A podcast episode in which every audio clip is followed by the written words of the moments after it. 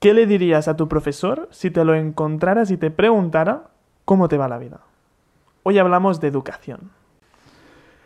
Explora tus 20, episodio número 63.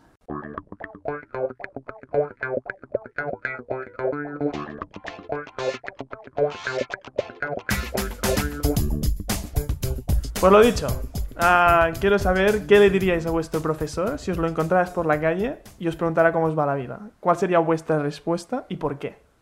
Con un 5 ya entraba en la carrera. Más uno.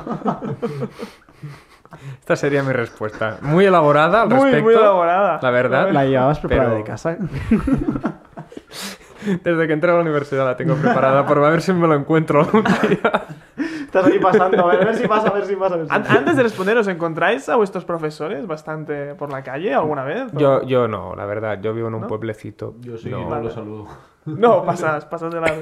Vale. Yo sí me los he encontrado más de una vez. Profes del instituto y profes de la universidad. Vale. Me los he encontrado ¿Y más. paras a hablar con ellos o Sí. tienes Sí, buena sí, sí, relación? sí. digamos? Yo O- siempre he tenido muy buena relación con los profes, la verdad. Pero porque he sido el típico chico que siempre sacaba buenas notas y al final...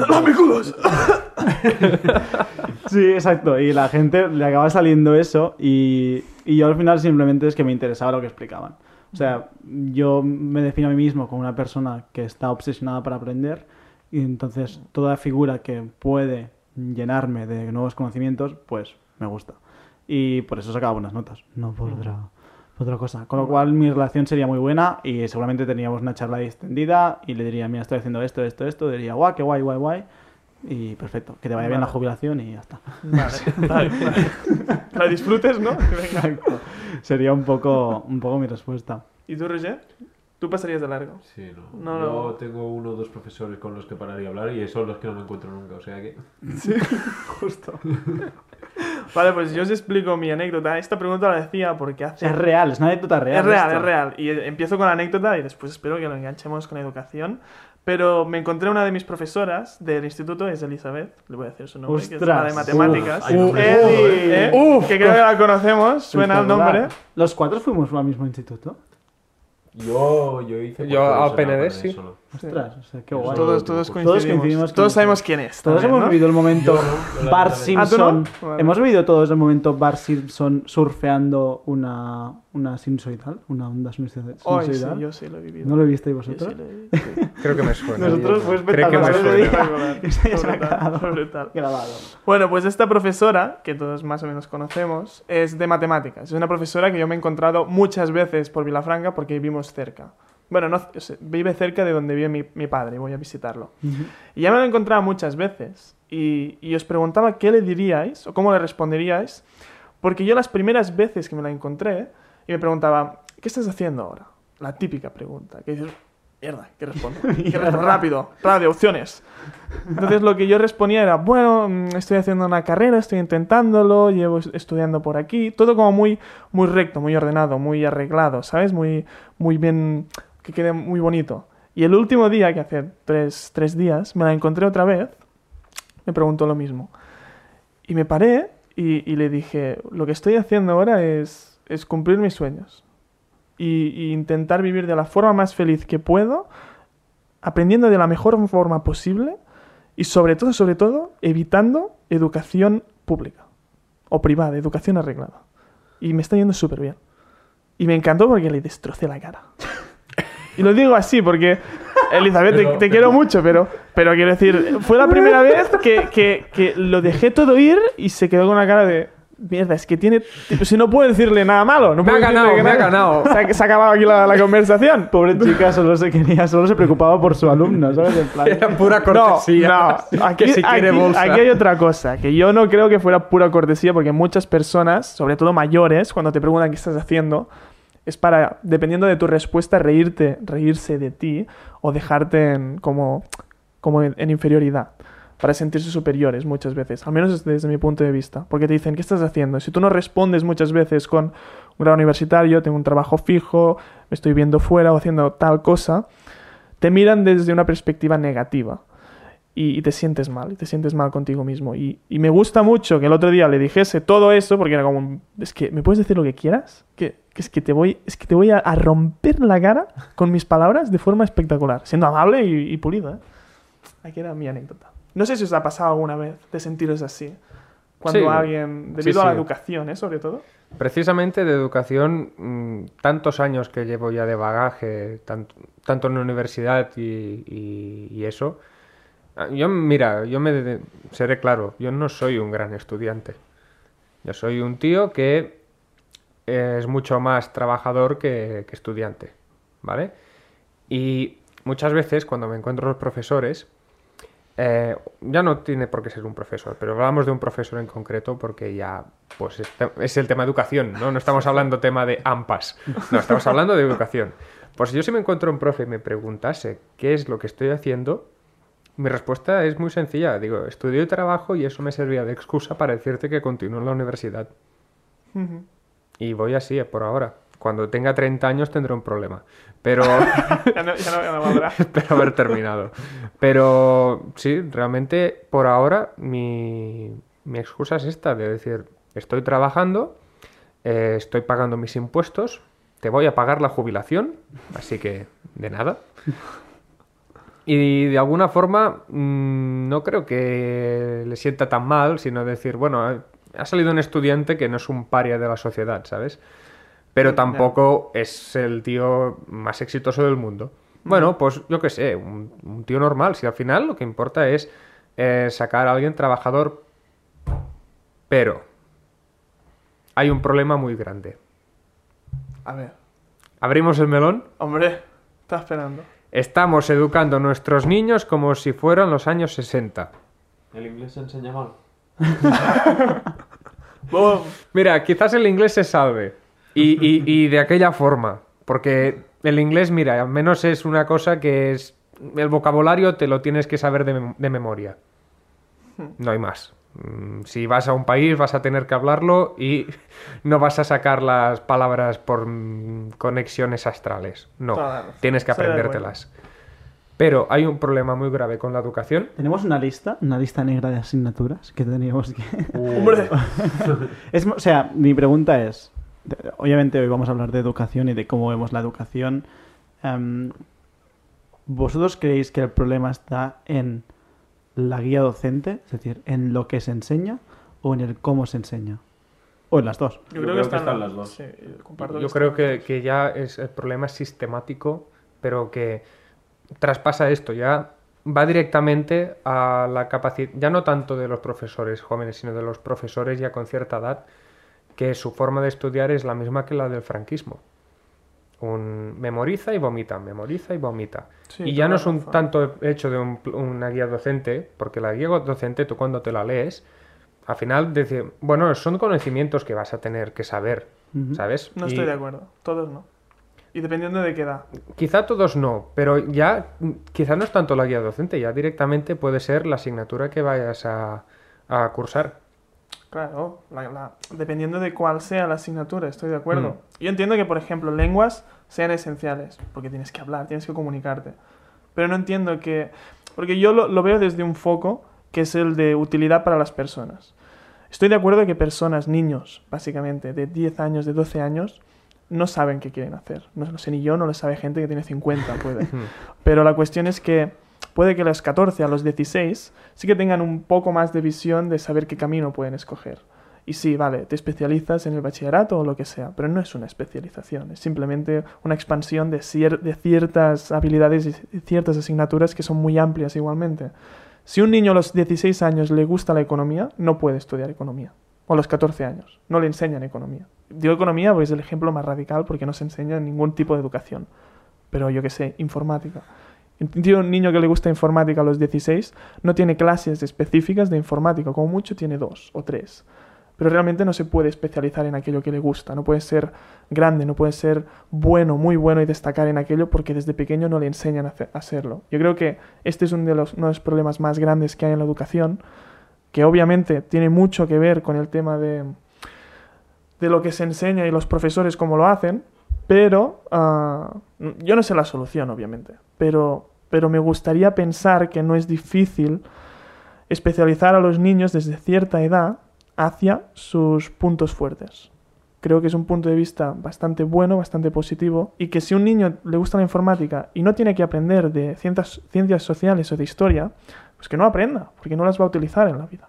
Oye, os voy a proponer una cosa. Vamos a crear un sistema educativo. O sea, desde cero. O sea, borramos todo lo que tenemos en la mente ahora mismo de cómo trabajamos hasta ahora. O sea, todo quiere decir de hasta el sistema educativo de que vaya por años, ¿no? Ahora mismo somos los del 99, los del 2000. Borramos hasta esto, o sea, lo borramos las escuelas, lo borramos todos. Simplemente nacemos y tienes una familia, eso sí, lo mantenemos. Y a partir de ahí, a partir de qué edad vosotros la empezaríais, cómo os lo imaginaríais. O sea, es algo muy abstracto, ¿eh? Pero vamos a ir, o sea, propongo de ir construyendo un poquito. Lo digo porque yo soy el prototipo de estudiante mm, para quien el sistema está hecho. Entonces, es como a mí el sistema me ha, hecho- me ha ido como anillo al dedo y yo he brillado muchísimo dentro del sistema porque pues me ha validado habilidades que yo ya tenía. O sea, he tenido siempre muy buena memoria y por lo tanto he sacado buenas notas. Buenas habilidades em, pues de redacción y con lo cual también sacaba buenas notas. Me iba bien y podía entenderlo, con lo cual podía sacar buenas notas. Con lo cual, claro, yo miro y egoístamente digo, bueno, está bien, tocaría algunas cosas. Hoy he presentado, por ejemplo, mi trabajo final de grado y sí. les he dicho pues un par o tres de cositas que yo rectificaría en la, en la universidad en cuanto a planteamiento, pero, pero me gustaría, ostras, a ver si podemos crear como, no definirlo del todo, pero como pinceladas de, ostras, yo me imaginaría así, o yo lo haría así, o en clases de tantas personas, o que las clases estuvieran, yo qué sé, los puntos fuertes, ¿no? Empezamos por aquí. Vale. ¿Qué habilidades crees, o sea, con qué habilidades segmentarías a la gente? Bueno, me estás aquí dejando al aire, pues no lo tengo muy claro, ¿eh? No, pero, Pero- o sea, que, que- o sea, pero- tú ves a, los, a, los- a las personas y dices, ostras, esta persona es realmente buena con esto, esta con esto. Claro, no sé, yo creo que mm, como que crearía pruebas específicas para determinar los puntos fuertes primero de todas las personas. Es decir, una, un- un- yo qué sé, como las pruebas de competencias... O una cosita así. sí, como las pruebas de competencias básicas que hicimos en el instituto, pero más específicas de ciertos sectores, Pero más, o sea, a nivel académico o a nivel de personalidad. de las dos cosas. Yo hice, hice para entrar en el proceso de selección de una consultora un test eh, de personalidad. No el típico test de Facebook de personalidad, ¿eh? En plan, un test de, igual eran 160 preguntas. Se repetían las preguntas entre sí para ver si estabas cambiando y realmente no te estabas inventando y todo. Y te daba unos, unos rasgos de, mira, eres así, así, así. Y tenía como 12 mm, rasgos, 12 tipos de personalidades o 14 y te definía y te clasificaba un, un poquito, te decía, mira, estos son tus puntos fuertes, esto es lo que seguramente tengas que trabajar, no te conozco, pero yo, IA, te veo así. Estoy de acuerdo, y ahora que lo pienso, lo relaciono un momento con los videojuegos. ¿Sabes que cuando empiezas un videojuego, yo que sé, de rol, tienes 16 o 224 clases diferentes de personajes que puedes Sí. escoger? Pues haría como las dos versiones. La que dices tú, que es mediante unas pruebas definir tu forma de ser, o tu, tu energía, o tu educación y lo que sea, pero aparte también dejarte escoger de entre todas las opciones que hay. ¿Y en qué momento eres tú? ¿Y Como para poder elegir esto. Aquí estamos entrando en debate más profundo. Porque Bueno, es- no pasa nada. No, no, quiero decir que. Que yo hice, yo esto con 21 años y yo entiendo que con 21, un 21 años estoy ya pues shaped, ¿no? O sea, tengo ya mi personalidad un poco definida. Pero los niños, niñas, ¿a partir de qué edad? Claro, están no- no sé a definidos o no. Es edad. ¿Y complicado. hasta qué punto están condicionados por el sistema que les viene detrás? Es complicado. Descartes era el primer que decía que nacemos como si fuera una tabula rasa. Exacto. Entonces, partiendo de esta base, que en esto discrepo bastantes cosas con Descartes porque es un parguela, pero eh, en este aspecto estoy de acuerdo con él porque tú decía que eras una tabula rasa y que a partir de los inputs, de las experiencias que te iban pasando, pues tú forjabas tu carácter, tu forma de ser, etcétera, que no venía determinada por un factor tanto biológico. Aunque de esto podríamos llegar a hablar porque hay algún estudio que demuestra que, por ejemplo, el hecho de tener un factor biológico más agresivo, por ejemplo, viene dado por el hecho de, de, de tener más hormonas masculinas, por ejemplo. Ah, Tampoco entré en esto porque es un tema biológico y no sé del tema. Y no está Maggi aquí para comentar. Si Maggi estuviera ves, aquí, pero hoy, hoy Maggi no está.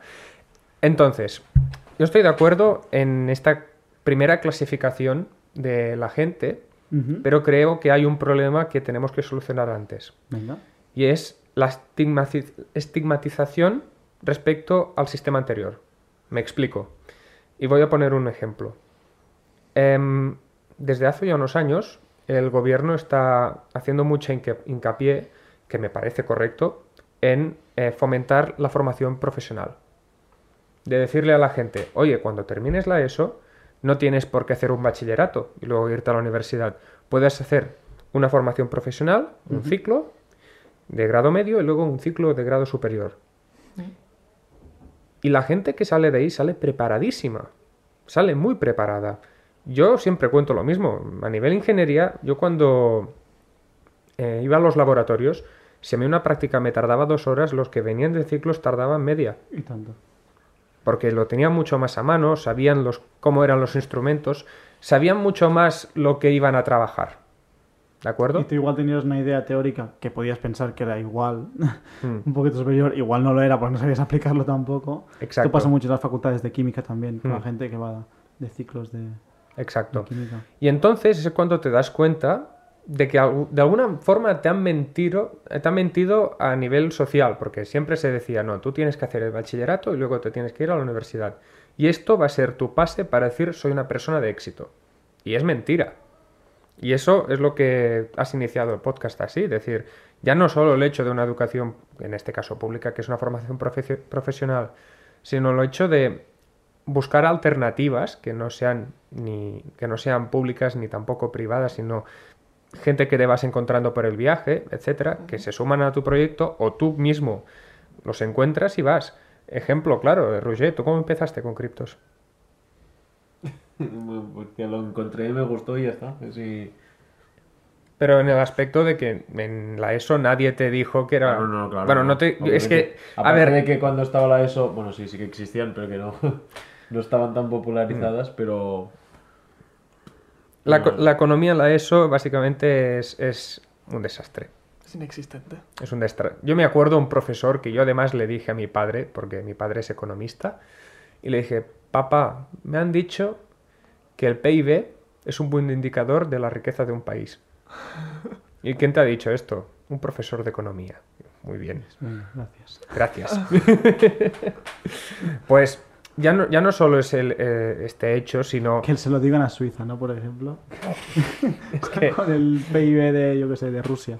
Igual o Exacto. China. Entonces, era bastante curioso porque te, te encontrabas de que, por ejemplo, el hecho de la economía, que encuentro que es una cosa básica, porque te guste una economía es algo que vas a tratar todos los días. Pasa un- algo parecido con el idioma. Em, la gente dice, es que es, el castellano es muy aburrido. Digo, no es aburrido, tienes que aprender a escribir bien. Em, ya es una cuestión de primera impresión a cualquier nivel. O sea, si escribes mal, se nota y da igual lo que digas, estará manchado. El inglés igual, si tienes un buen nivel de inglés, pues es un plus. Pero el hecho de saber de economía, cuando eventualmente en algún momento de tu vida lo más probable es que te tengas que comprar un coche, que es un gasto gordo, tengas que comprarte una casa, tienes que alquilar algo, o ya te dices voy a invertir porque quiero ganar cuatro duros. Y esto vas totalmente eh, sin ningún fundamento a la hora de la verdad. O, ya, si un adulto funcional de decir, oye, ¿cómo se hace una declaración? de- Ya, ya no es cómo se hace, ¿qué es una ¿Por declaración dónde de la la renta? encuentro? ¿Cómo, ¿Por dónde Mm, empiezo? Que tienes la obligación de hacerla si cobras a partir de unos ingresos que, ven- que la mayoría de gente los cubre. Entonces, ¿cómo es que Eso esto nos me- enseña? eh, por eso yo tuve que pagar una multa, porque no hice una declaración porque no sabía qué la tenía que hacer. Y me llegó una multa al cabo de un año. Y la paga ausencia- esto y paga la multa. La ausencia de conocimiento no te exime de, Claro. Sí, del delito. Y a partir de eso entonces ya hago la declaración. no, no. Aprendido por hostias. Sí, sí. Yo me vez- fue la parece primera muy- vez y yo no sabía y me llegó y yo, hostia. Me parece muy interesante. Yo la economía la incluiría. O sea, ahora mismo yo estoy en la tabla rasa. ¿eh? O sea, yo realmente me he puesto en el ejercicio de todo en blanco. Y me gusta la tesis de Guillem de, en un momento, segmentar a la gente, em, por una parte por gustos, pero también por habilidades. No, no sé si hay clases, si no hay clases, no sé cuánta gente hay, no, o sea, no sé nada. Simplemente sé que hay una edad en la que pondría, por ejemplo, esto, ¿no? Pues un, un test, por el que no te preparas, que no, la gente no lo viese como un test tampoco. Que no ¿eh? te tuvieras que preparar. No, no, no, exacto, no, o sea, es... No, vamos a ver cómo eres, ¿sabes? Y a partir de ahí salga una selección. Antes de eso, me lo imagino con muchísimos estímulos para que te puedes hacer un poco el shaping de quién eres, o sea, definir un poco la persona. Y después de eso, em, pues sí que ver qué profesiones necesitan de cada habilidad y después incluir algunas asignaturas que son de para la vida, le llamaría así, ¿sabes? Asignaturas para la vida, Sí. literalmente, como podría ser economía. No le llamaría economía, le llamaría otro modo seguramente, para que la gente no viese, uy, economía, esto no es lo mío, no sé Claro. qué. Pero ¿Qué, qué, qué asignaturas creéis, si tuviéramos que nombrar y hacer una colección, cuáles serían las que son esenciales para la vida? Mira, para mí una, una muy clara es fiscalidad, le buscaría otro nombre, pero fiscalidad, es decir, entender cómo funciona el sistema em, fiscal, cuáles son tus obligaciones, y aquí incluiría también pues el tema nóminas, cómo se entienden, declaraciones, todos los modelos que hay que hacer si tú quieres ser asalariado, autónomo, lo que sea. O sea, todos estos procesos y hacer uno de ellos de práctica como mínimo de todos ellos y hacerlos a, a otra gente, o sea, poder ases- asesorar a alguien que con 20 años va a serlo y que pues los niños de 12, 13 estén haciendo esos modelos para esa gente. Esa sería una asignatura que yo me imagino. Dos, una parte de ahorro e inversión, ¿vale? Y esa sería la parte más económica. Me imagino otra de soft skills. Del tipo... Mm, mira, yo esto he sido, he tenido la suerte de tener muy buenos resultados en- a nivel académico, pero sí que siempre he creído que me faltaban las soft skills, y esto lo he visto muchísimo en Amazon y las voy ganando poco a poco, ya las había empezado a ganar también con otros trabajos, pero son importantísimos, al final somos una sociedad en las que nos estamos relacionando y quieras que no, hay niveles dentro de, por ejemplo, una empresa, habrá que dar órdenes, habrá que dar feedback para arriba, para abajo y hay que saber cómo dar esas Gestionarlo. órdenes, gestionarlos. Entonces, una parte de, de gestión emocional y a la vez cómo comunicas, la pondría también dentro de estas. Vale. Que soft skills son. Soft skills son esas habilidades que no se enseñan en los libros como tal. Son habilidades que mm, no las pones en tu currículum como tal. Son tus habilidades para relacionarte con otras personas, para... Ostras, que, que tienes... Una persona con buenas soft skills, te encanta trabajar con ella, por ejemplo, Mm. en un equipo, tira del, del carro cuando Como debe, de sabe liderar, de sabe estilo. liderar, ¿vale? Todas estas skills que n- lo que no se enseña ahora mismo en la educación se le llama un poquito las soft, soft skills. Y yo las incluiría. No sé cómo lo veis vosotros. Yo, ¿Algún- yo súper bien, porque realmente en, este- en el aspecto, por ejemplo, ahora de, de una pandemia de COVID, tenemos otra pandemia y es que la gente está triste. Em, la gente muchas veces, cuando sucede algo que no tiene control sobre ello y, y des- les desmonta la vida, como ha sido el caso de ejemplo de- del, COVID, em, muchas veces no sabe cómo actuar o sencillamente tiene el estigma de decir tengo un problema o estoy triste. Y esto lo único que hace es realimentarse. Creo que es muy importante el hecho de que en la escuela se enseñe lo que es la inteligencia emocional, em, qué es em, los sentimientos, cómo puedes tratar tus problemas que puedas ir saliendo y de algún modo hacer súper hincapié de decir somos una sociedad, tenemos que ser inclusiva y de algún modo, si somos una, so- una sociedad, por ende tenemos que entendernos y muchas veces puede ir cargado de falta de empatía, pero ya es un factor casi cultural, en que es un tabú el hecho de decir mm, salud mental. No. Creo que sería muy importante Pues en las clase de escuelas. salud mental. Y otra de sexo también. yo También sería interesante. Yo lo que creo que faltaría, no sé si estaría dentro de soft skills o no, pero creo que yo lo, lo metería aparte, que es una, un fundamento muy importante, es sobre todo autoestima y confianza. Esto es- sería dentro de salud Esto mental. bien Salud mental. pero, pero a todos, pero yo es que, ahora lo- lo- es que haría un módulo aparte, pero es que como un montón, es que es lo- el fundamento de tu vida, la, la autoestima y la confianza en uno mismo.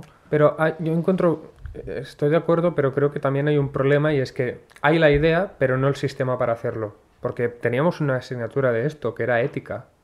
¿Qué recordáis de ética? ¿Ética es confianza y autoestima? No, pero en el aspecto de una asignatura que n- poco rompía, rompía el patrón Ah, tradicional vale. de, de la típica asignatura que tienes que ir. Si tú tienes pensando. un patrón vale, vale, montado ¿sabes? que aburre a la gente y pones una asignatura que no mm, te pone carga de trabajo, automáticamente la gente va a ver esa asignatura como un escape. Sí, es decir, exacto. mira, la asignatura de broma. El profesor que teníamos no ayudaba.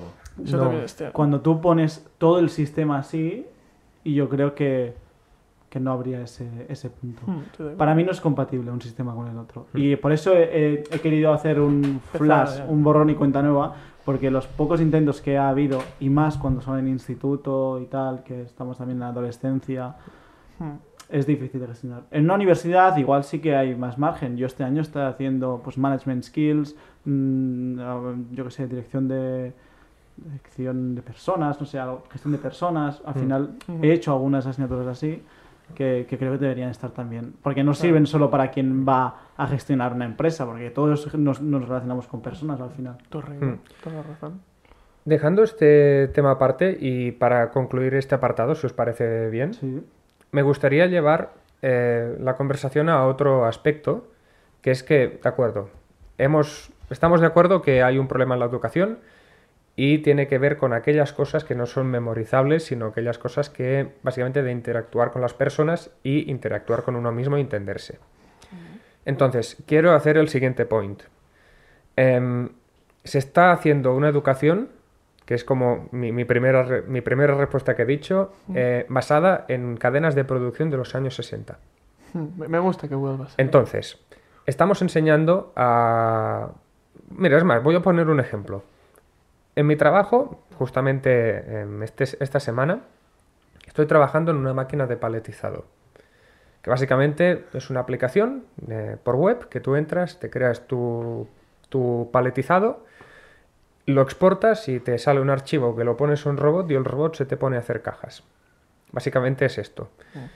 Esto ha sustituido a una persona. Y cuanto más gente lo compre, ha sustituido a más personas. Trabaja 24 horas, 7 días a la semana, 365 días al Y año. no se cansa. Y no se cansa, Ni Y no se se queja. queja. no se sindica, no tienen ningún problema. Hmm. ¿Y qué te valdrá? ¿20.000? ¿30.000 euros? La inversión inicial. Entonces, el problema es que esto, mucha gente, a veces me lo dices, estás, saca- estás quitando puestos de trabajo. Es que no se puede parar eso. El problema viene de que, ¿qué, qué es lo que has aprendido tú estos últimos años, Biel? Justamente estos recursos de interactuar con gente, saber dónde estoy, eh, saber hacer un management personal. Estas características no te las puede hacer una máquina. No. Pero las, los trabajos que te implican un- una, fu- fuerza, eh, estos sí que necesitas de, máquinas. Y las máquinas van a sustituir todo este tipo de ejercicios. Cuando Rouget en su momento me dijo, yo estoy en criptomonedas porque mm, quiero tiempo libre y todo esto. Pero también me comentaste de que de alguna forma era una forma de salir de este paradigma, de que la gente de ir a trabajar a fábrica y ser un operario se va a terminar. Y el problema no es tanto por la gente que eh, ya tiene 40 años, porque la gente de 40 años, si les afecta, va a ser cuando estén a punto de jubilarse, que esto es un problema que tenemos que hablar. El problema es que la gente que está saliendo ahora tendrá este problema y se tendrá que reinventar y mucha gente va a tener la capacidad y no hay ningún problema.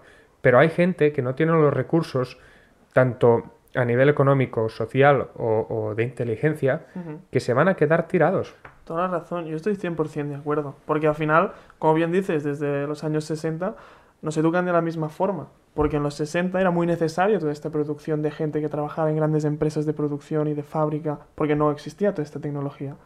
Pero es cierto que si no cambian, si no cambiamos la forma de educación para ser autónomos o generar nuestras propias ideas o ayudar desde puntos de vista de soft skills o lo que sea, todas estas cadenas de trabajo, todas estas historias, las van a hacer robots o las van a hacer otras máquinas. No porque sí, no porque sea malo, sino porque estoy muy de acuerdo contigo, es algo bueno, al final está no suplantando tu trabajo, te está ayudando a hacer este trabajo mejor y sin que tú tengas que malgastar tu tiempo en eso, que puedes dedicarte a otra cosa.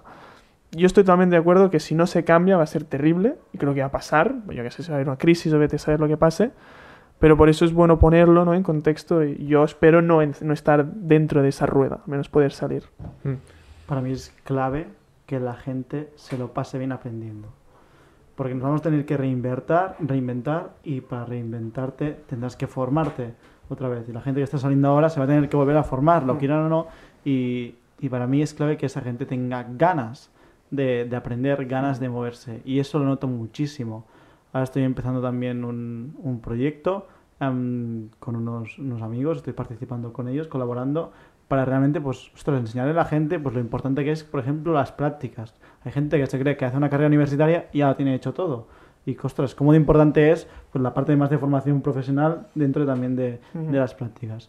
Y, y queremos motivar un poco a la gente. Y un ejemplo súper reciente de hoy mismo, presentando el, el- el trabajo, em, ellos, claro, los profes encantados de que esté haciendo prácticas en Amazon, porque esto para la universidad le viene de lujo, ¿no? Y pongo Amazon y tal. No. Y me dijeron, no estás bien, a ver si nos puedes dar el contacto de alguien de Amazon dentro y así pues podemos poner a más estudiantes dentro.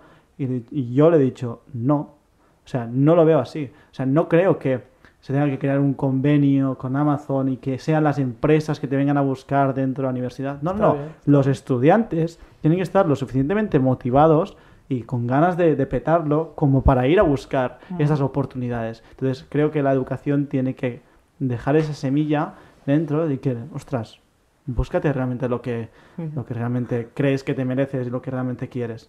Y hasta que no, consegui- no, no consigamos eso, a la gente no le gustará estudiar. Y con algo que nos va a pasar, que esto, que dentro de 20 años vamos a tener que formarnos todos otra vez, porque la mitad de, las- de los trabajos habrán desaparecido. Y porque habrá Pues- unas tecnologías nuevas que lo flipas y no tendremos eso, ni idea. por eso, por eso, por eso.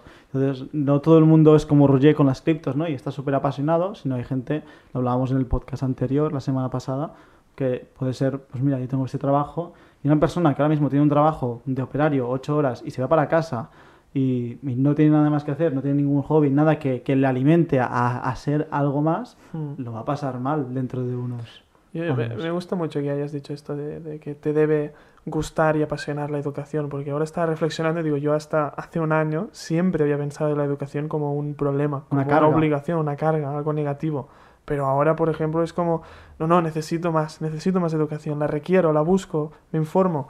Y creo que mucha gente debe hacer este cambio, pero no creo que lo, que lo vaya a hacer. Espero que sí, pero no lo creo. Para porque- mí es como la demonizamos la educación. O sea, si tú pones exámenes y pones una nota a partir de la cual ah, eres bueno o eres malo, em, claro, te va condicionando. O sea, tú imagínate que, que cada, yo qué sé, cada tres meses, cinco o seis personas te digan, no vales, No vales, no vales. O sea, ¿tú crees que a alguien le gusta ir a un sitio que le, para que le digan no vales? Mm. No, no le gusta. Mm. Con lo cual veo interesante lo que planteabas al principio de segmentar y realmente poner a la gente lo que le- se le da bien y, y que le apasiona. Mm. Hay un aspecto, de todos modos, y es que em, en este tipo de trabajos del futuro eh, van a tener que ser, eh, sobre todo, pensados eh, para- del cara a cara, del tracto, del, del tracto humano, porque hay una paradoja y es que suele pasar en inteligencias artificiales o cuando sale algún japonés que ha hecho un robot súper realista. Y es que la gente, en lugar de decir, ostras, qué guapo que es y tal, se acojona. Sí, sí, sí. Y dice, yo no quiero esto. Y del mismo, es, es como una, una barrera mental en, en este tipo de progreso, que en parte puedo llegar a entenderla, como cuando em, la, bueno, la pareja del fundador de Mercedes, la señora creo que se llamaba Clara Benz, si no me equivoco, hizo su primer eh, viaje de 12 kilómetros para ir a visitar a sus padres eh, en un coche y se le rompió el coche. Y la primera gasolinera, para decirlo así, fue ella yendo a buscar unos cuantos litros de etanol en una farmacia. Tuvo que salir por, cam por piernas de ahí, porque la gente se pensaba de que aquello era el demonio.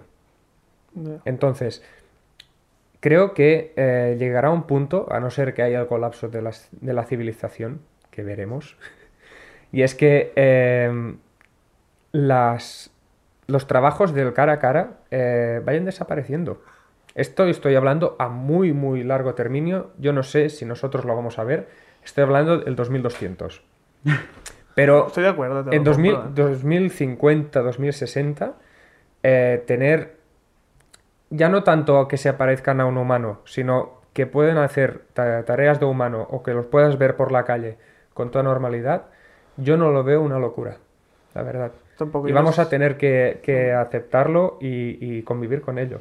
Yo estoy de no sé si tan cerca como los 100 2050, pero sí que estoy de acuerdo en que va a pasar. Y también estoy de acuerdo en que antes o después o durante va, va a venir la realidad virtual. Es que al final vamos a vivir en realidad virtual pues, 24 horas o las que sean y no vamos a estar aquí presentes. Pero igualmente, mm, no sé si se van a erradicar 100% las interacciones a nivel de comunicación o habla y venta y emociones. No porque el robot o la inteligencia artificial no pueda replicarlas de la misma forma o, hacerlas igual de bien, sino porque creo que... Es que no lo sé, porque ahora, ahora estoy pensando en películas, ¿sabes? De cuando sale inteligencia, in- eh, inteligencia artificial y te dicen, sí, vale, lo haces muy bien, pero noto que no es lo mismo, ¿sabes? Noto como una diferencia, que no noto el calor, la sensación o el sentimiento. No sé si eso realmente se podría llegar a, a copiar y podrías un- una inteligencia hacerte pensar lo mismo, hacerte sentir lo mismo. Yo no sé. Yo creo que con toda probabilidad esto, esto va a llegar.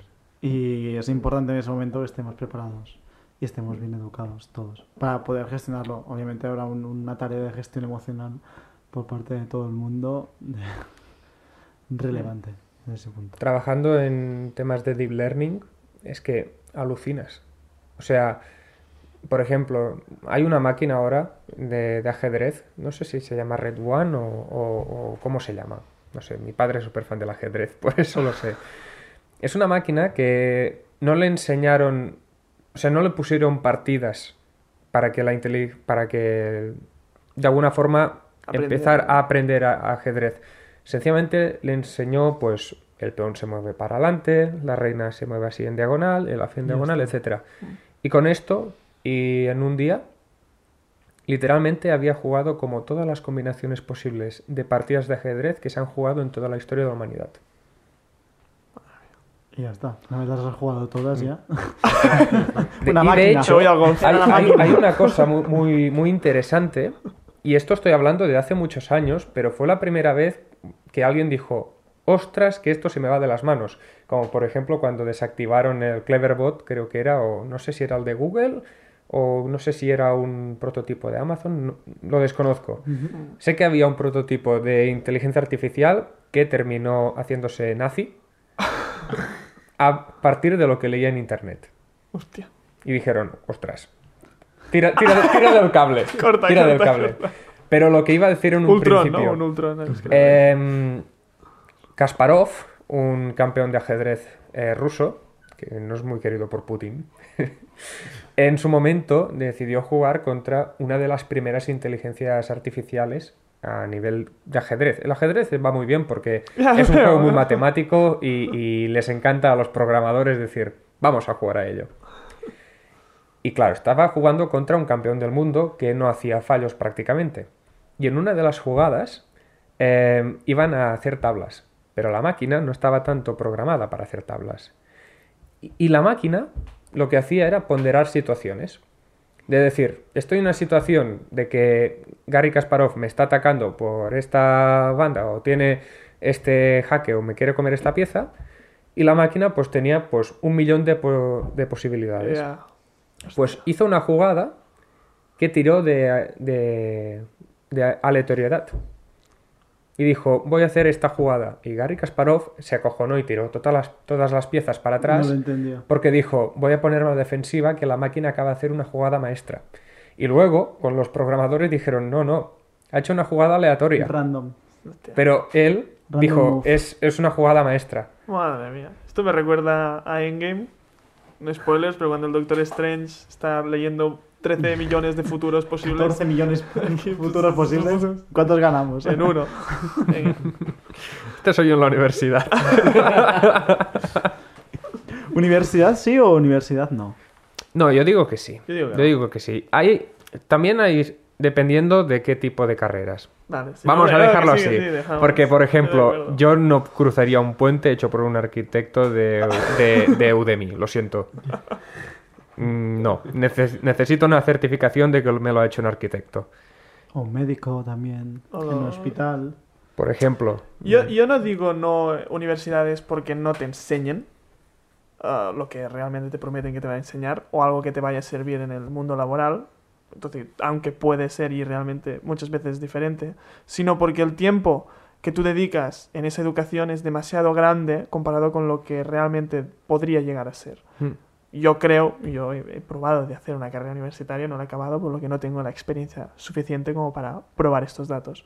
Pero defiendo que puede ser una forma de educación más segura, pero más lenta, el hecho de ir a una, o no- a una universidad que no hacerlo desde tu punto de vista, siempre que tengas una diligencia suficiente como para poder cumplir con tus, con tus metas. Yo hay dos cosas.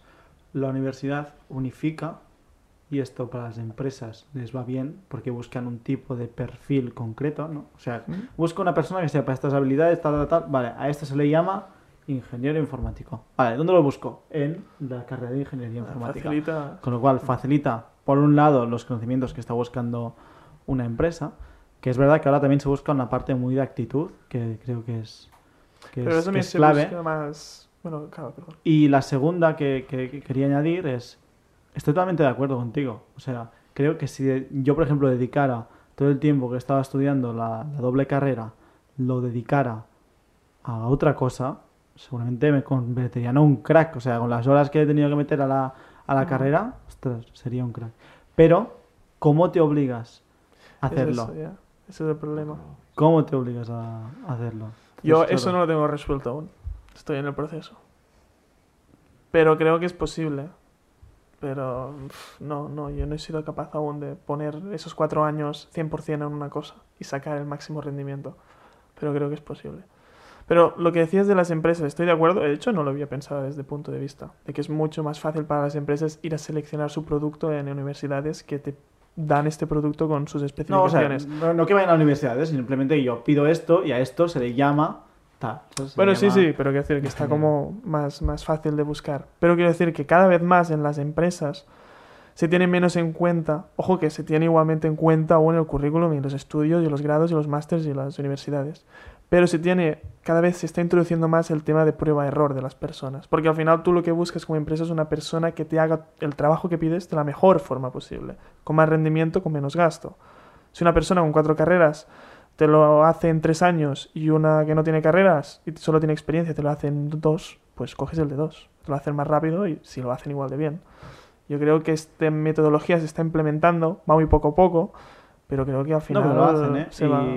y yo creo que lo ponen como un requisito. Al final, alguien que ha estudiado una carrera, no nos engañemos, ha pasado muchas horas estudiando, muchas horas sin entender, igual según qué, de qué carrera, ¿eh? Pero en mi caso también, seguro que en el de Carlos también, de, ostras, muchas horas dices, ¿qué coño está explicando este tío ahora mismo o esta tía? No me estoy enterando de nada, mañana voy a palmar y, y, ostras, sacas el coraje para sacarlo adelante, con lo cual también dice mucho ¿eh? de alguien que, que es capaz Ujú. y de resistir en el sentido de, ostras, estudia toda una, una carrera, pero aún así estoy muy de acuerdo. Las empresas cada vez buscan más el fit, o sea, cómo esa persona va a encajar en mi equipo, realmente tiene actitud y para mí es, o sea, para mí la pregunta es, ¿qué haces cuando no estás estudiando?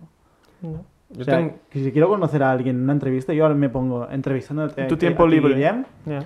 Digo, Guillem, ¿tú qué haces cuando, está- cuando no estás trabajando o no estás estudiando? O sea, ¿a, qué dedicas tu tiempo libre? Porque si yo, yo estoy buscando una persona top, no buscaré una persona, me sabe mal, ¿eh? Pero no buscaré una persona que se pase el día mirando Netflix. Correcto. Porque busco una persona, esto, insaciable por aprender, que, Ujú. que- que esté motivado a más, más, más, más, más.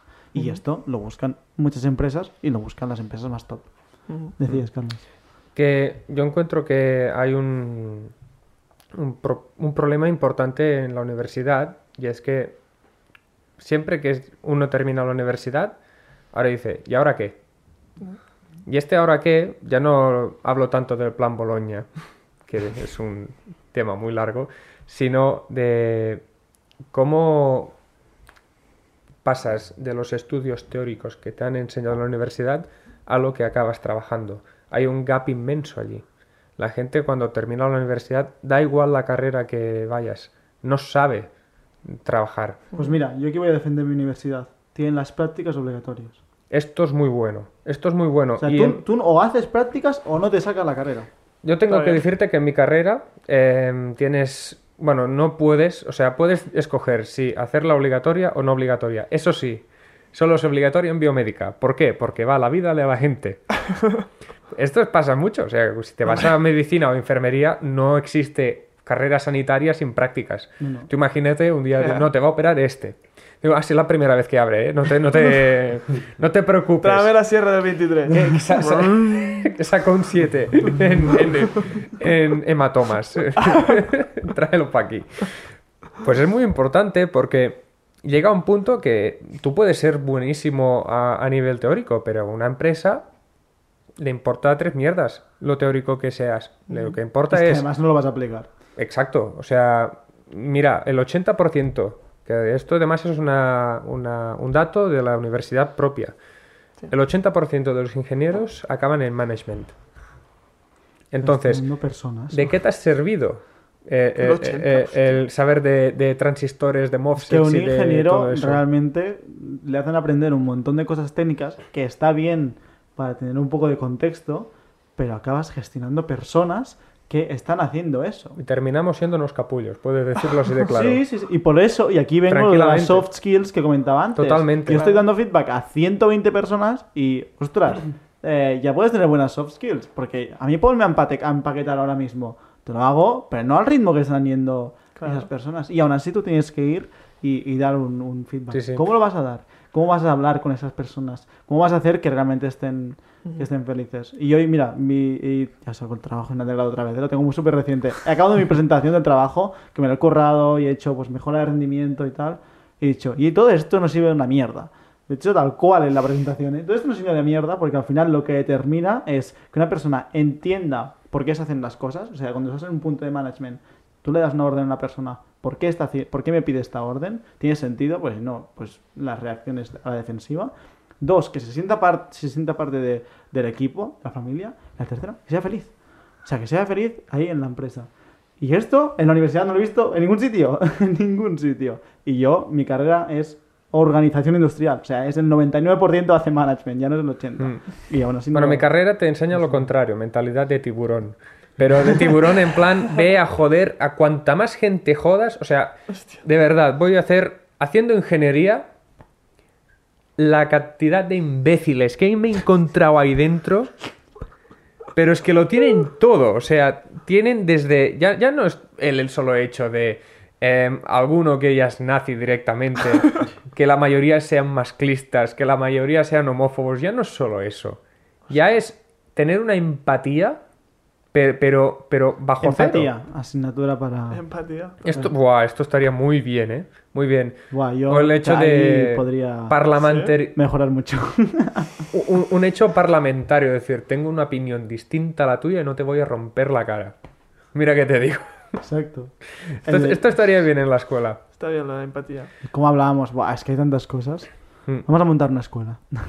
Ostras. Bueno, hay escuelas, ¿no? Y es hay verdad, sistemas- Elon Musk no montó una escuela. Para sus hijos, creo. Solo. Cuando, Ah, era- cuando era tiene una rico. escuela para sus hijos. Creo, creo, y, al- y algunos Como el más. Montessori. ¿Dónde la tiene? ¿En Marte o dónde? En Es el Marte va a ir el Montessori, pero. ¿Puedes pagar la matrícula con Dogecoin o...? Seguro, descuento te hace. Eh, está loco este hombre.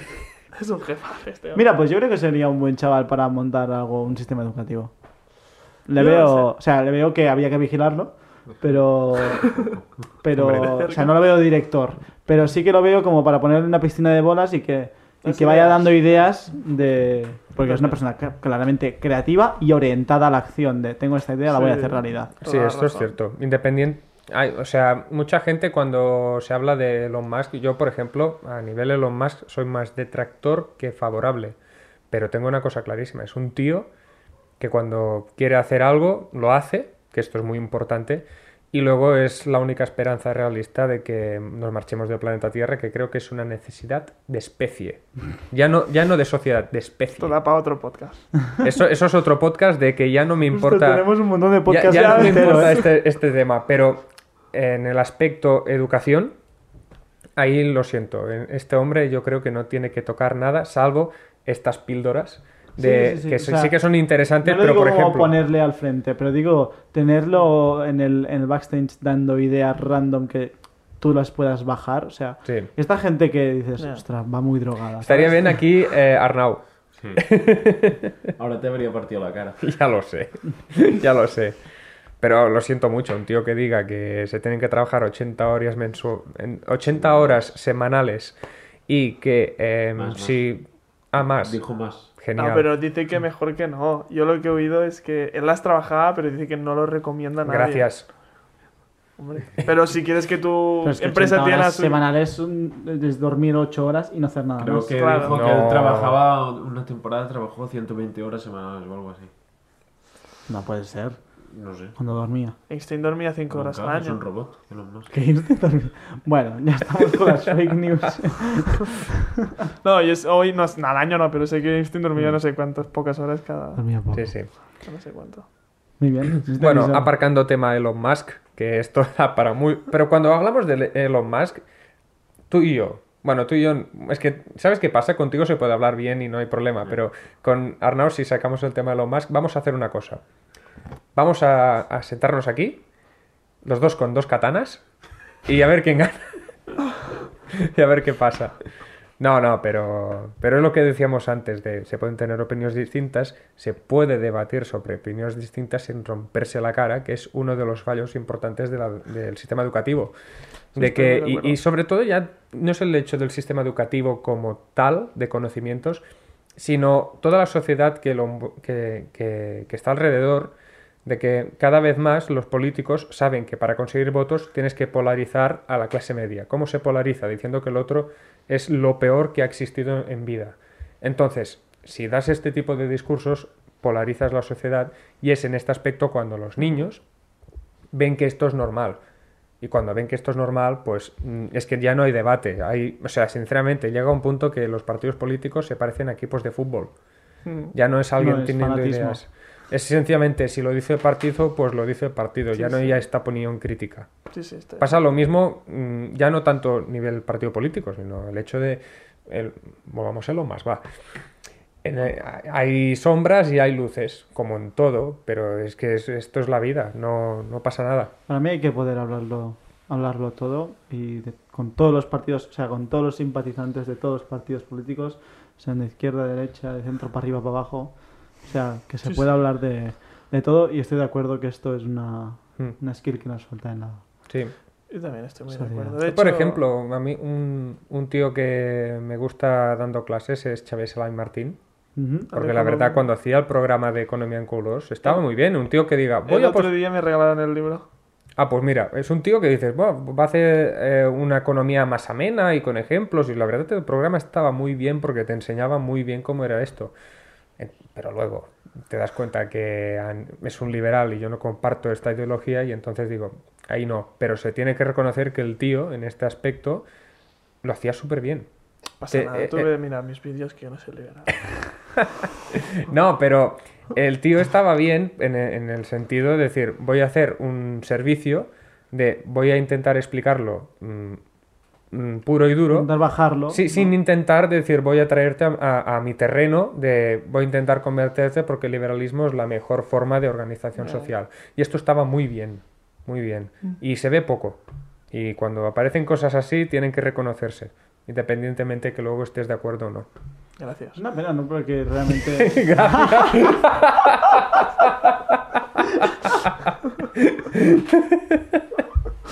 Hostia, esto no me lo esperaba, ¿eh? Puedes agradecerme en los comentarios, así me ayudas con el algoritmo de YouTube. Ya hablaremos del algoritmo. Hay mucho, mucho- es igual, no hablaremos del algoritmo de YouTube, que día. ¿Cuántas cosas aprendemos fuera, fuera de la educación y realmente nos definen, ¿no? Hacia dónde, hacia dónde vamos. ¿Cuántas cosas aprendemos fuera de la educación O sea, que nos es definen? como una retórica, ¿eh? En el sentido de, Ah, ostras, que digo, realmente... muchas. O sea, realmente... Hay gente que no, ¿eh? O sea, hay gente que seguramente no Mm. por, por a qué destina tiempo libre. Pero cuando destinas el tiempo libre a esto, aprendes. O sea, es que nos espectacular. miramos hace dos años y... Es como cuando... Y la de cosas que hemos hecho que, que han salido todas mal, ¿eh? O sea, Sí, que, sí. que- que no, no quiere decir que, se, que, que salgan bien. Pero es exponencial. Es como invertir en, en Dogecoin cuando dice... Es que es lo mismo, es, es exponencial. En un año, en dos... Yo en un año, en año y medio, ya no, no llevo ni la cuenta, pero que era año y medio... pff, Es que no es que haya hecho más que los otros 18 y medio. Es que en los otros 18 y medio- no hice nada. Entonces lo he hecho todo en un año y medio. ¿Sabes? He recuperado mi vida en un año y medio. Espectacular. Pero con lo de. Yo, la, la asimilación, la comparación que he hecho con lo de los soft, software- Soft skills. soft skills, yo lo hago con los high income skills. Que los comparo muy similares. Porque ¿Qué es esto, perdona? High Income Kills, High Income Kills, High no. Income Kills. Skills es como... Ed Sheeran, tenemos a Ed Sheeran. podcast. Esto lo, dice, esto lo dice no Gary Vee, sino dice Jason Capital, que lo recomiendo, que es un tío que explica cosas del día a día muy bien. Y son habilidades que te van a servir toda la vida y que te van a ayudar a, a generar riqueza. Que son copywriting, comunicación, ah, autoestima y confianza en uno mismo. Básicamente, entre otras. Pero sobre todo estas, que son las de soft, uh, Soft skills. soft skills, joder. Mm. Básicamente lo mismo. Podemos hacer un... Buah, ten- tengo un negocio para vosotros. Vamos a hacer seminarios en las universidades de ingeniería sobre esto. ¿Sabes? Yo Oye, yo he acabado hablar, ¿eh? hoy en la presentación y le he dicho, yo quiero ser profe. Os van a hacer bullying, ya os O aviso. sea, quiero ser profe, Por pero favor. quiero ser profe Por en tercero o cuarto Mm. y tono optativo. O sea, gente, creo, quiero gente motivada y gente que les guste aprender. Y van a aprender. Yo, Les mira, voy a dar duro Hoy lo pensaba, ¿eh? A mí me gusta la idea, porque a mí mientras sé hablar y practicar la comunicación, me encanta. Pero Sí, sí. yo hoy lo pensaba de ser No, pero ojo, lo Digo, del, canal de, lo del canal de YouTube está muy guay porque si alguien no lo conoce, ya Debería sabéis, conocerlo. ir, a, ir a, a su arroba mastercross. Mastercross, correcto. Has visto que bien, ya me lo sé que hace vídeos muy interesantes y además muy bien hechos.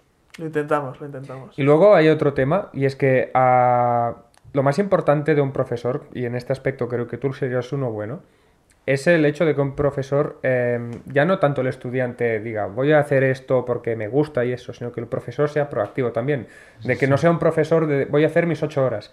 Ser profesor debería ser una de las profesiones más importantes de una sociedad. Y sin- a- todos conocemos algún profesor que pasa de todo y voy a hacer mis ocho horas, me pagan y hasta luego. El Mari Carmen. 99%. No, ocho es decir mucho, ¿eh? Bueno. es un tema tabú de los a funcionarios que no vamos quiero. a hablar, pero, pero sí que es muy importante, y estaremos de acuerdo en eso, de que un profesor tiene que tener algo de vocacional, No, algo no, de no, decir, todo.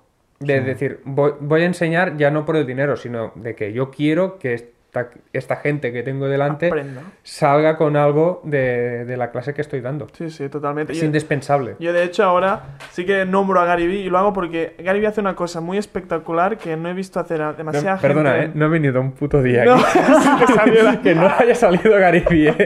Es que los 50 anteriores tampoco. Tampoco, ¿sabes? No, pero lo digo porque Gary Vee hace una cosa muy buena en cuando hace seminarios o presentaciones o exposiciones que no habla él todo el rato. De las dos horas hace una presentación de 5 o 10 minutos y lo que queda son preguntas. Es, oye, dime tu problema directo y te lo, te lo intento ayudar.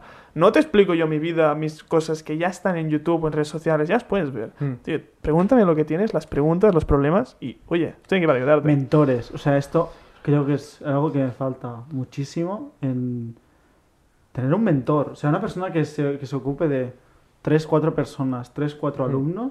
Y se encargue de llevar su vida profesional. O sea, de dibujar su esquema profesional. Estás incrementando la deuda pública de forma exponencial. ahí. No es bien, bien así. Porque esto al final se traduce en una mayor productividad también. Pero ¿vale? estás, eh, estás implementando muchos puestos de trabajo. Porque si hay 30 alumnos por clase en un, en un instituto que son 5 clases de 30, ¿cuántos profesores necesitas? Los que, que depende, los que te quiten no hemos- paletizado.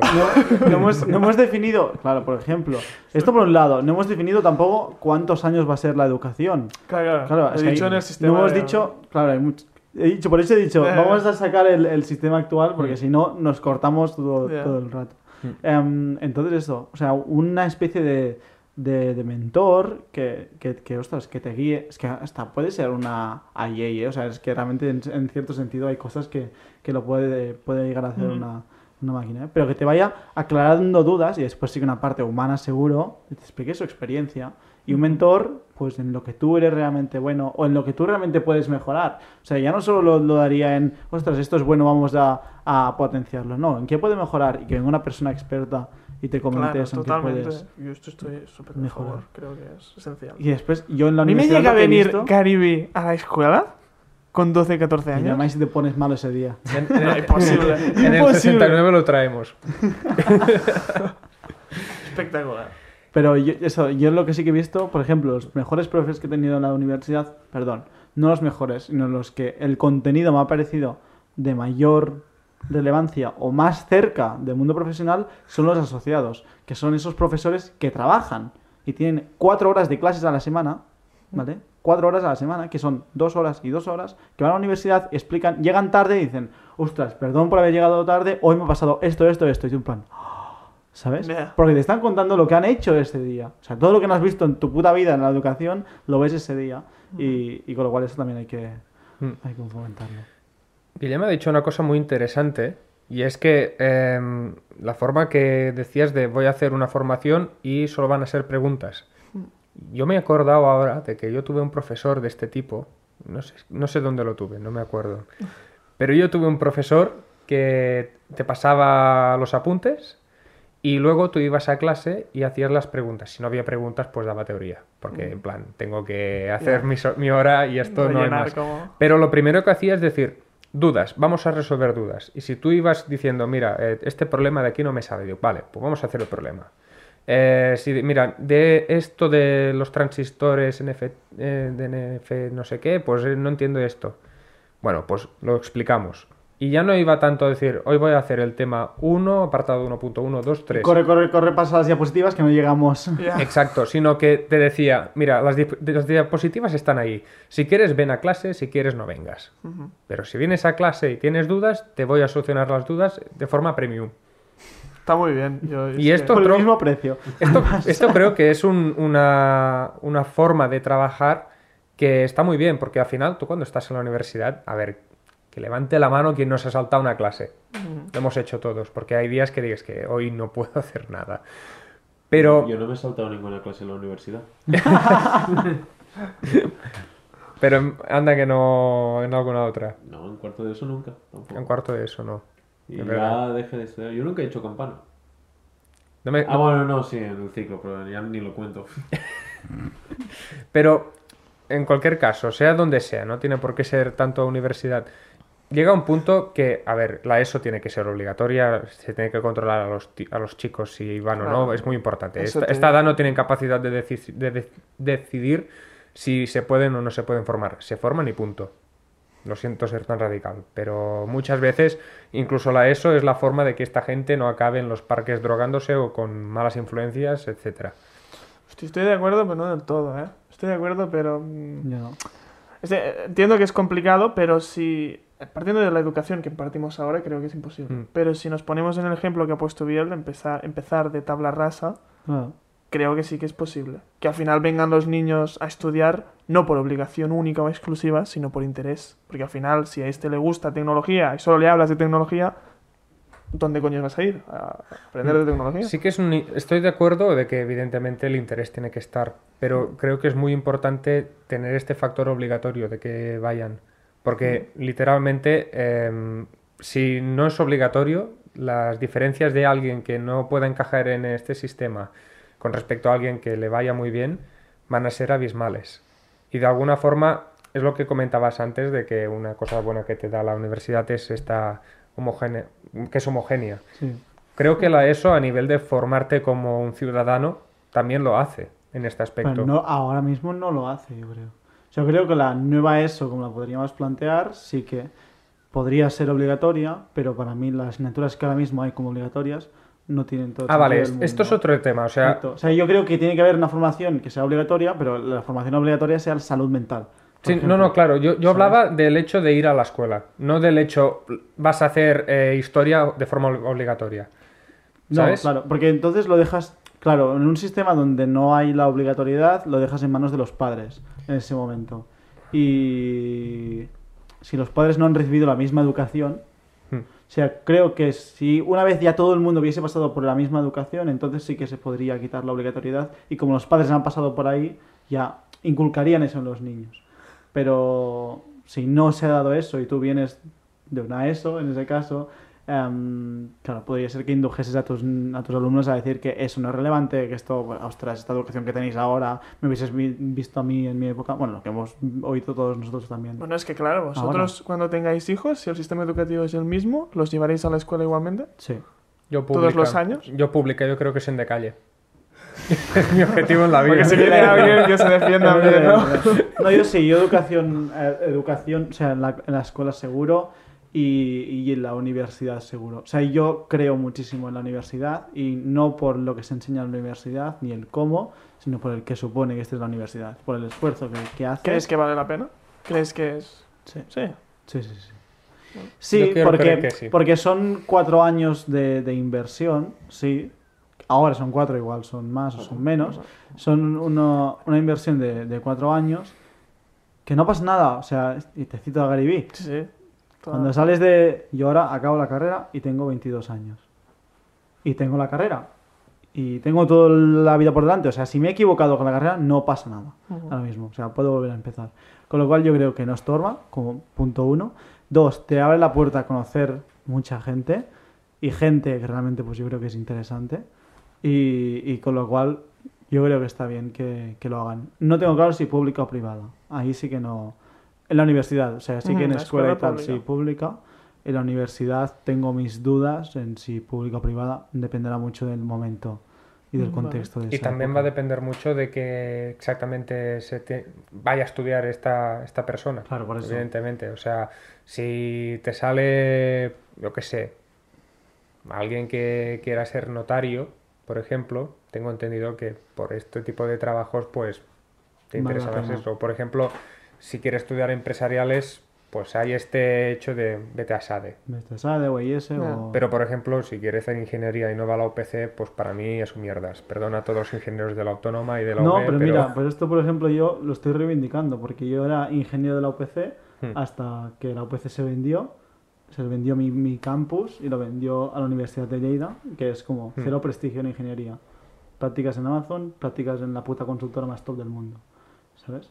Y, y ahí reivindico el, el de dónde vengas, la universidad de donde vengas. Si eres mediocre, te va a ayudar.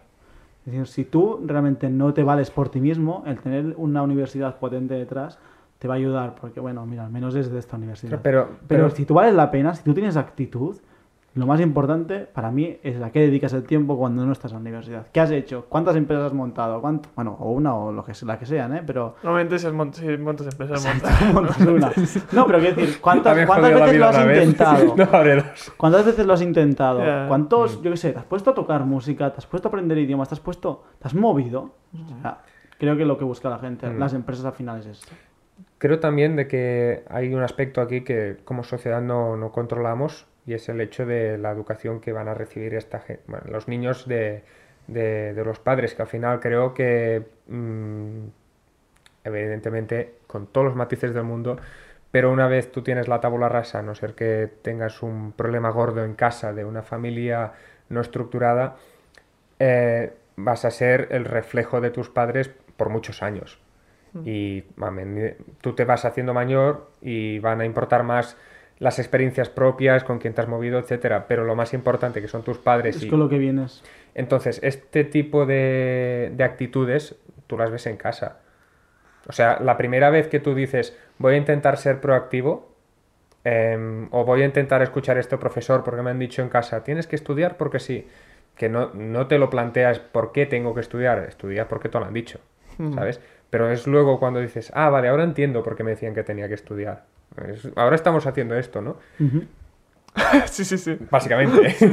Pero si no te hubiesen obligado a hacerlo en primera instancia, eh, seguramente, no sé cómo sería ahora tu situación, pero estarías un poco como, yo qué sé, ¿sabes?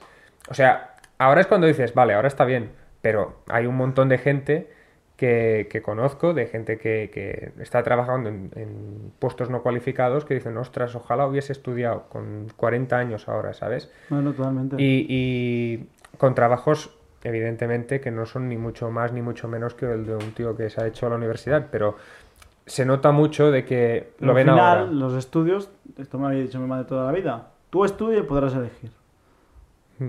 Estudia y podrás elegir. Sí, sí. O sea, tendrás muchas más puertas y al final es una cuestión muy práctica. O sea, yo- hay mucha gente que se pone a quejarse que si el sistema no funciona, el sistema no sé qué, y he dicho, a ver, ¿qué hay que hacer para tener las máximas posibilidades posibles? ¿Hay que hacer esto? Pues lo hacemos. Y después elegiremos y nos podremos equivocar las veces que, que sea. Sí que hablo, es verdad, y soy consciente de que, como he comentado al principio, tengo el sistema que creo que está hecho casi a medida.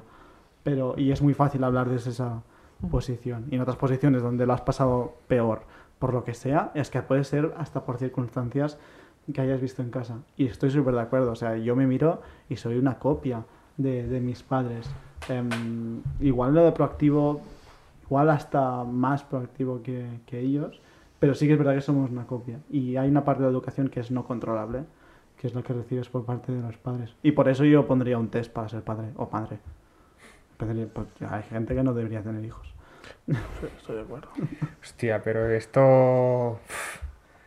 Es que claro, la, la- la idea como tal... No, la idea Hay, es hay ca- hay supernazi. casos que O dices, sea, la idea es madre mía, supernazi". la de programas que te puede hacer Pedro Aguado. Pero es una responsabilidad, eh, que estamos de acuerdo que es una de las mayores responsabilidades. O Es sea, la mayor hay- responsabilidad que puede un humano tener. Y entonces, ¿por qué cogemos un coche cada día y necesitamos un permiso para conducir? Y no para traer a una persona al mundo y educarla. Si fuese solo traerla y después la educación fuera 100% edu- en la escuela, diría, bueno, Porque el Estado regulando... Ahora voy a sonar súper liberal, ya verás ahora. el Estado regulando el hecho de tener hijos, buf, no, no, no, obviamente. O sea, es, que Es- no sé si- o sea, es una- éticamente es una utopía para que yo ¿eh? planteo, pero obviamente no es feasible o no lo veo realista y, y no, realmente está ahí, no creo en ello como tal. Pero sí que es para darle el, el punto de vista que yo tengo, en decir, decir, ostras, realmente es una responsabilidad muy bestia. sí. O sea, traer una, dos, tres, cuatro, la gente que trae cinco personas al mundo, estará muy, mucha gente nueva a este mundo. Mm. Y potenciales buenas personas, potenciales malas personas, desde potenciales cracks de la vida, y por cracks no, no quiero decir a nivel profesional, sino, ostras, qué guay es esta persona, em, qué bien se está a su lado, qué guay que lo puedo compartir todo lo que estoy pensando, Estoy acuerdo, hasta personas que asesinan o violan. Entonces llegas a lo mismo, al final también deberías pasar una- un examen para poder votar también. ¿Entiendes? También es una decisión muy importante que no solo te afecta a ti, sino a todas las personas. Pero tu voto es un voto más, o sea, o sea, sí, pero el impacto Que ojo, tú yo tienes- creo que el parte- impacto, el impacto que tú tienes, para mí el impacto es distinto. El impacto que tiene un voto en una sociedad, para mí es mucho menor al que tiene una persona en la sociedad. Hostia, no estoy, Yo estoy de acuerdo.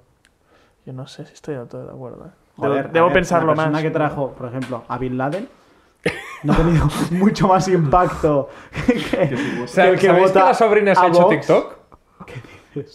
¿Quién? ¿Quién? Y no sé El si OnlyFans. ¿Quién? ¿Quién? La sobrina de Bin Laden. También. No estoy seguro. Tiene que estar es, que, es que, a ver, yo, yo lo vi por, por Twitter. Lo tiene que estar petando, ¿eh? No, claro, a ver.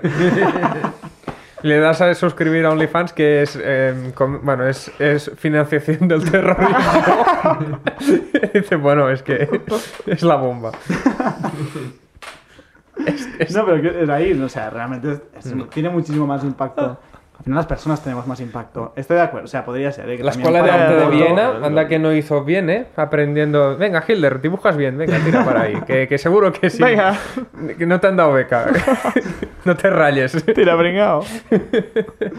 Por eso. Bueno, no sé, o sea, igual suena demasiado. Yo es que a veces soy, No. muy, fr- soy muy frívolo hablando y se me escapan algunas chorradas, tonterías que después dices, a ver, bien, aquí te has pasado un poco.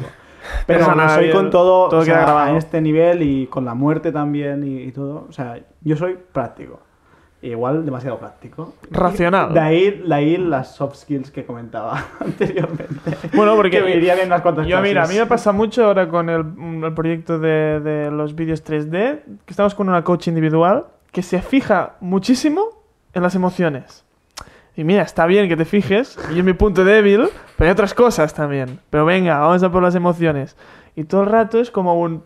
Yo también soy como tú, soy muy racional. Y las emociones, meterlas, pues... O sea, es como con inversiones. Si metes las emociones, pues vas a salir perdiendo, es más probable. Debes ser más racional. Pero es cierto que con las soft skills, los high income skills, o dígale los skills que quieras, que con, cuanto más emoción tengas controlada, más probabilidad tienes de conseguir un mejor vendedor, de hacer un mejor precio, de no sé qué, no sé cuántos, de una mejor conexión con las personas, de gestionar mejor. Y no se enseña. Pero bueno, lo vas aprendiendo tú solito.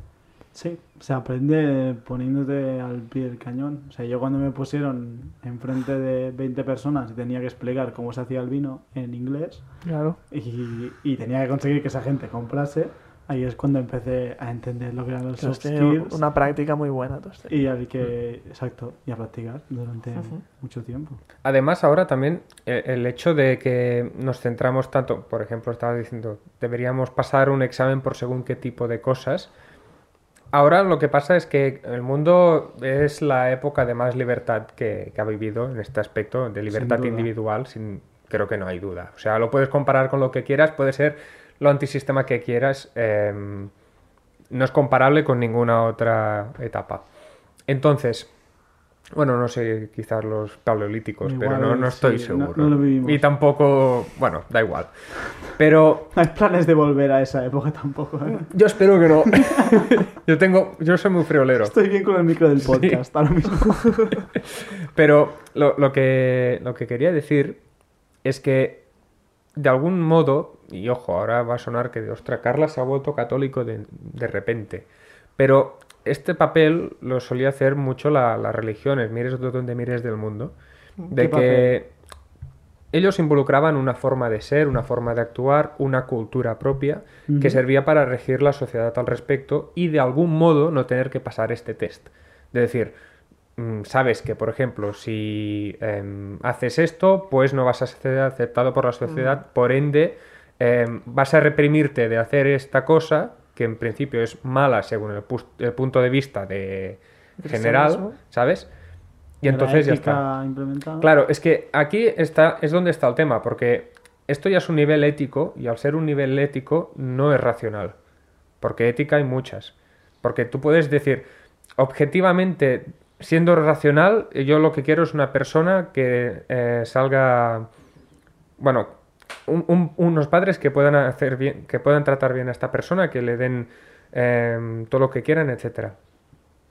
Pero estas cosas eh, son éticas porque ¿quién define que esta persona eh, no va a ser buena o va a ser Está mala? preparado, No claro. puedes marcar ¿Sabes? los límites de alguna es forma que sea igual para todos.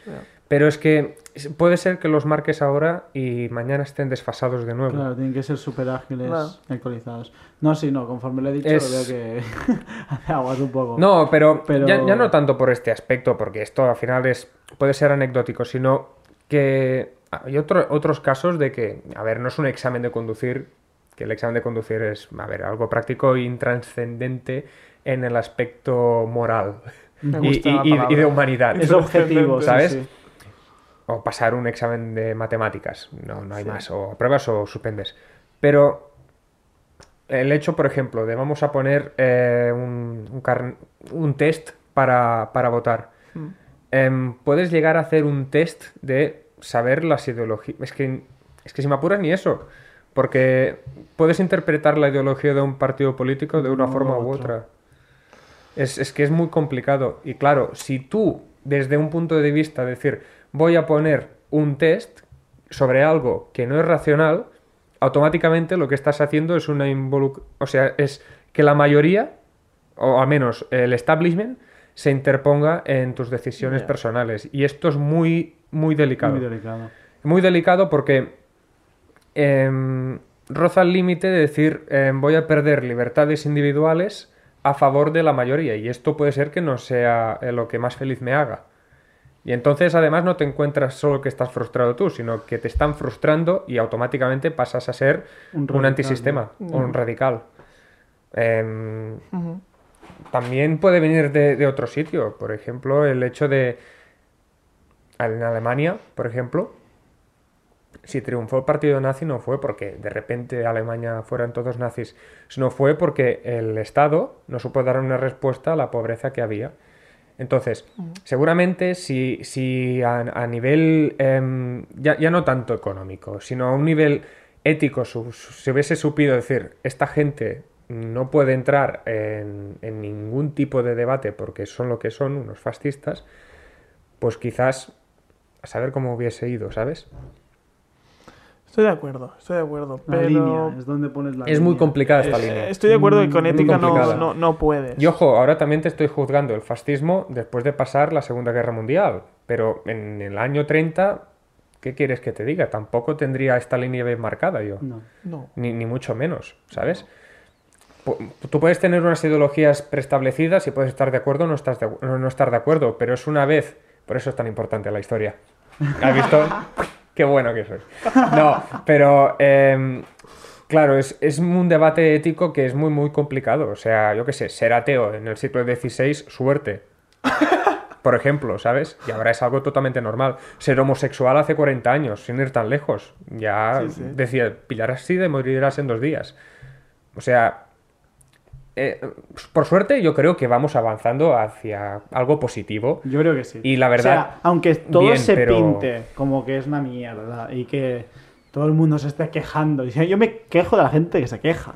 o sea, digo, tío, em, ¿por qué? Si, si realmente creo que estamos Pero es, avanzando. es muy importante quejarse para no, no perderte el objetivo. O sea, yo creo que es muy La importante gente que quejarse. se queja de todo, ¿eh? No, eso. Mira, eh, si queremos hablar de, de la gente. Twitter. Un día abrim- abrimos el melón de Twitter. Pero, porque ahí es increíble. Pero creo que es muy importante quejarse por el hecho de decir voy a ser reivindicativo sobre un tipo de forma de vivir que yo creo. Pero también es muy importante decir, oye, no voy a entrar yo en un fanatismo religioso de pensar de que esto es una mierda porque mira de dónde vienes. Exacto. Es importante saber de dónde vienes. Toda razón. Mm, joder, mm, veníamos de, de un país que no se podía votar hace 50 años. Muy bien. Muy bien. ¿Os ha gustado el podcast Ah, de, sí. ¿Cuánto de hemos- educación? ¿Pero cuánto ha ido el podcast este? Llevamos una hora y veinte. Ah, bueno, entonces he visto podcasts más largos. Bueno, ¿os ha gustado? ¿Habéis sacado ya todos los temas del tintero en cuanto a educación? Buah, Seguro creo que quedan, yo creo que quedan. que ¿eh? es, es un tema muy, muy... Muy amplio, muchas, muchas cosas. y- Pendente. Ya Sí, para sí. otro día, porque Porque. mm, son las nueve ya. Sí, sí. No, está muy bien, a mí me ha gustado. A mí también, la verdad. Ya tocaba, ya tocaba hacer un todo. A mí me ha gustado escuchar. Yo hoy he estado de espectador. El sabio, sabio escucha. Sabio escucha. Muy bien, pues nada familia, esperemos que os haya gustado. Si os habéis quedado hasta aquí al final, eh, pues seguro que habéis visto todo opiniones distintas en la mesa, maneras de hacer muy distintas. Hemos sacado ahí un proyecto de educación de la nada, con Brutal. test de personalidades y parte más creativa y después segmentación por personalidades. Estaba muy bien, ¿eh? Lo, lo podríamos haber escrito y guardado esto, porque, Sí, pero sí, bueno. ahora lo escribimos. Y, y también la parte profesional, tío, de cómo es importante trabajarla en la, en la universidad también, que es el sistema que existe ahora mismo, y con lo cual una revolución completa del sistema es muy difícil de hacerla, con lo cual todos los ajustes que podamos ir haciendo Mejor. creo que serán, serán mejor. Muy bien. Pues nada, familia, que vaya muy bien y nos vemos la semana que viene con más y mejor. Venga, nos vemos.